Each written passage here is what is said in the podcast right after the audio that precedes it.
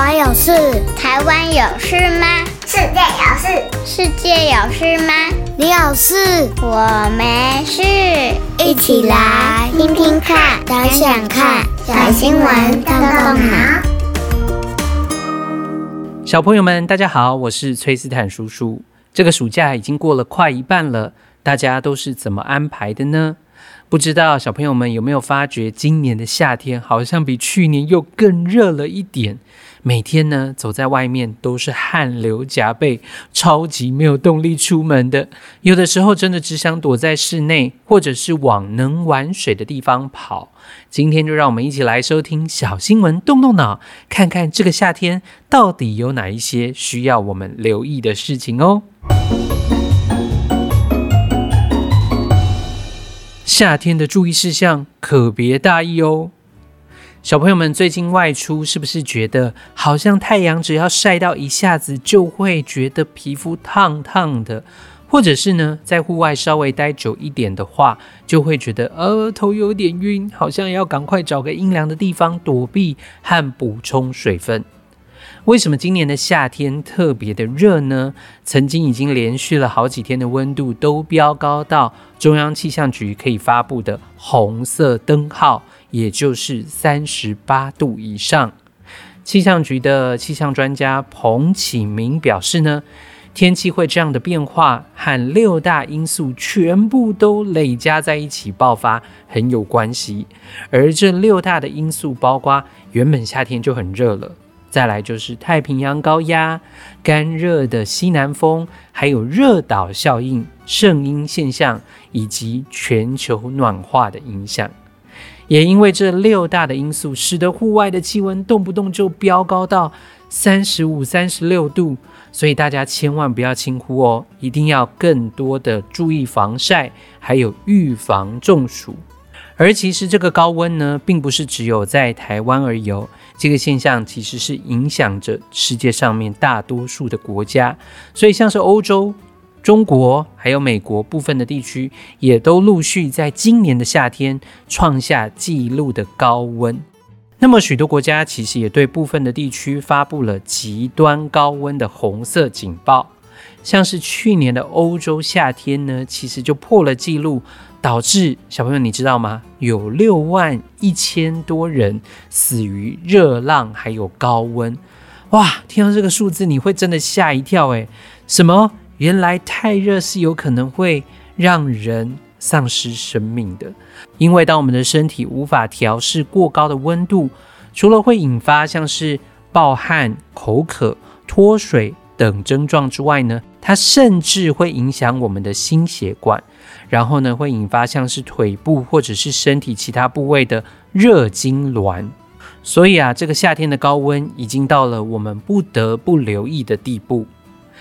而因为天气这么热，除了冷气房之外呢，许多人会选择避暑的方式，就是去玩水。然而呢，过去这个月已经有好几起的溺水通报案件发生，尤其是在周末的时候，因为很多人会涌入到像是溪边呐，或者是游泳池去玩水，所以真的不得不小心哦。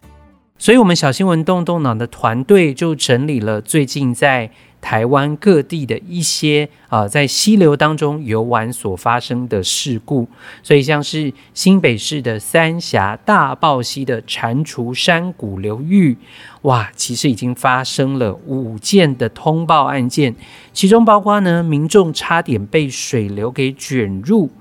或者是使用浮板飘进了急流区无法动弹，孩童乘坐救生圈被水流冲至瀑布边，哇，这些真的看起来都好危险哦。或者像是有一些民众抱着小孩在深水区不慎的跌倒，这些情况其实都真的差点造成非常严重的溺水事故。参与救援的新北消防局就再次的宣导了，蟾蜍山谷流域的地形有高低差，呃，形成了非常多的瀑布。虽然从表面看起来，从水面看起来很平缓，但是当强大的水压落下的时候，水下呢会形成一股向内拉的水压力，所以就会把人给卷入，其实是非常危险的。另外，像是在今年的七月初，桃园市的复兴区与内溪也发生了一起意外，总共有一群朋友七个人，为了庆祝国三毕业的喜悦，所以一起相约到溪边去玩水。但是呢，其中的三人却意外地落入了深潭，而且失踪。哇，好难过的消息哦！等到消防人员赶到现场救援的时候，他们已经没有呼吸、心跳了。报案的学生说呢，当下是一群人在玩水，第一次跳水的时候，其实就被漩涡给卷进水底。那么有人呢，很努力、很拼命的游出来，游到体力不支，受困在对岸，逃到岸上之后，赶快的报警。所以溺水的三名少年，其实他们就是被漩涡给卷住了，无法自己脱困。哇，真的是非常令人伤心的消息。所以夏天玩水是好开心的，但是听到这些溺水的新闻，还是希望可以传递给计划要去开放水域玩的大朋友、小朋友们，真的要多多的注意安全哦。听完了今天的新闻，小朋友们在暑假的接下来几周，也要持续的注意安全的玩乐哦。崔斯坦叔叔有三个动动脑小问题，邀请小朋友们一起来动动脑，想想看。第一个问题。在这个特别热的夏天里，你的消暑好物是什么呢？第二个问题，去海边或者是溪边玩水，你会记得穿戴正确的衣物和泳具吗？第三个问题，不管是到游泳池或者是溪边玩，你知道如果当意外发生的时候，可以如何自救吗？好，想一想这三个问题，让崔斯坦叔叔也要再次的来提醒大家。当发现有人溺水的时候，由消防署提供的五个重要步骤叫做叫叫声抛划。第一个叫呢，就是大声的呼叫哦，让周围的人都可以听见这里有人溺水了。第二个叫呢，是指打电话叫救援。第三个字是伸，就是伸手的伸。不过不是要你把手伸出去哦，是利用延伸物，像是树枝或者是竹竿来协助。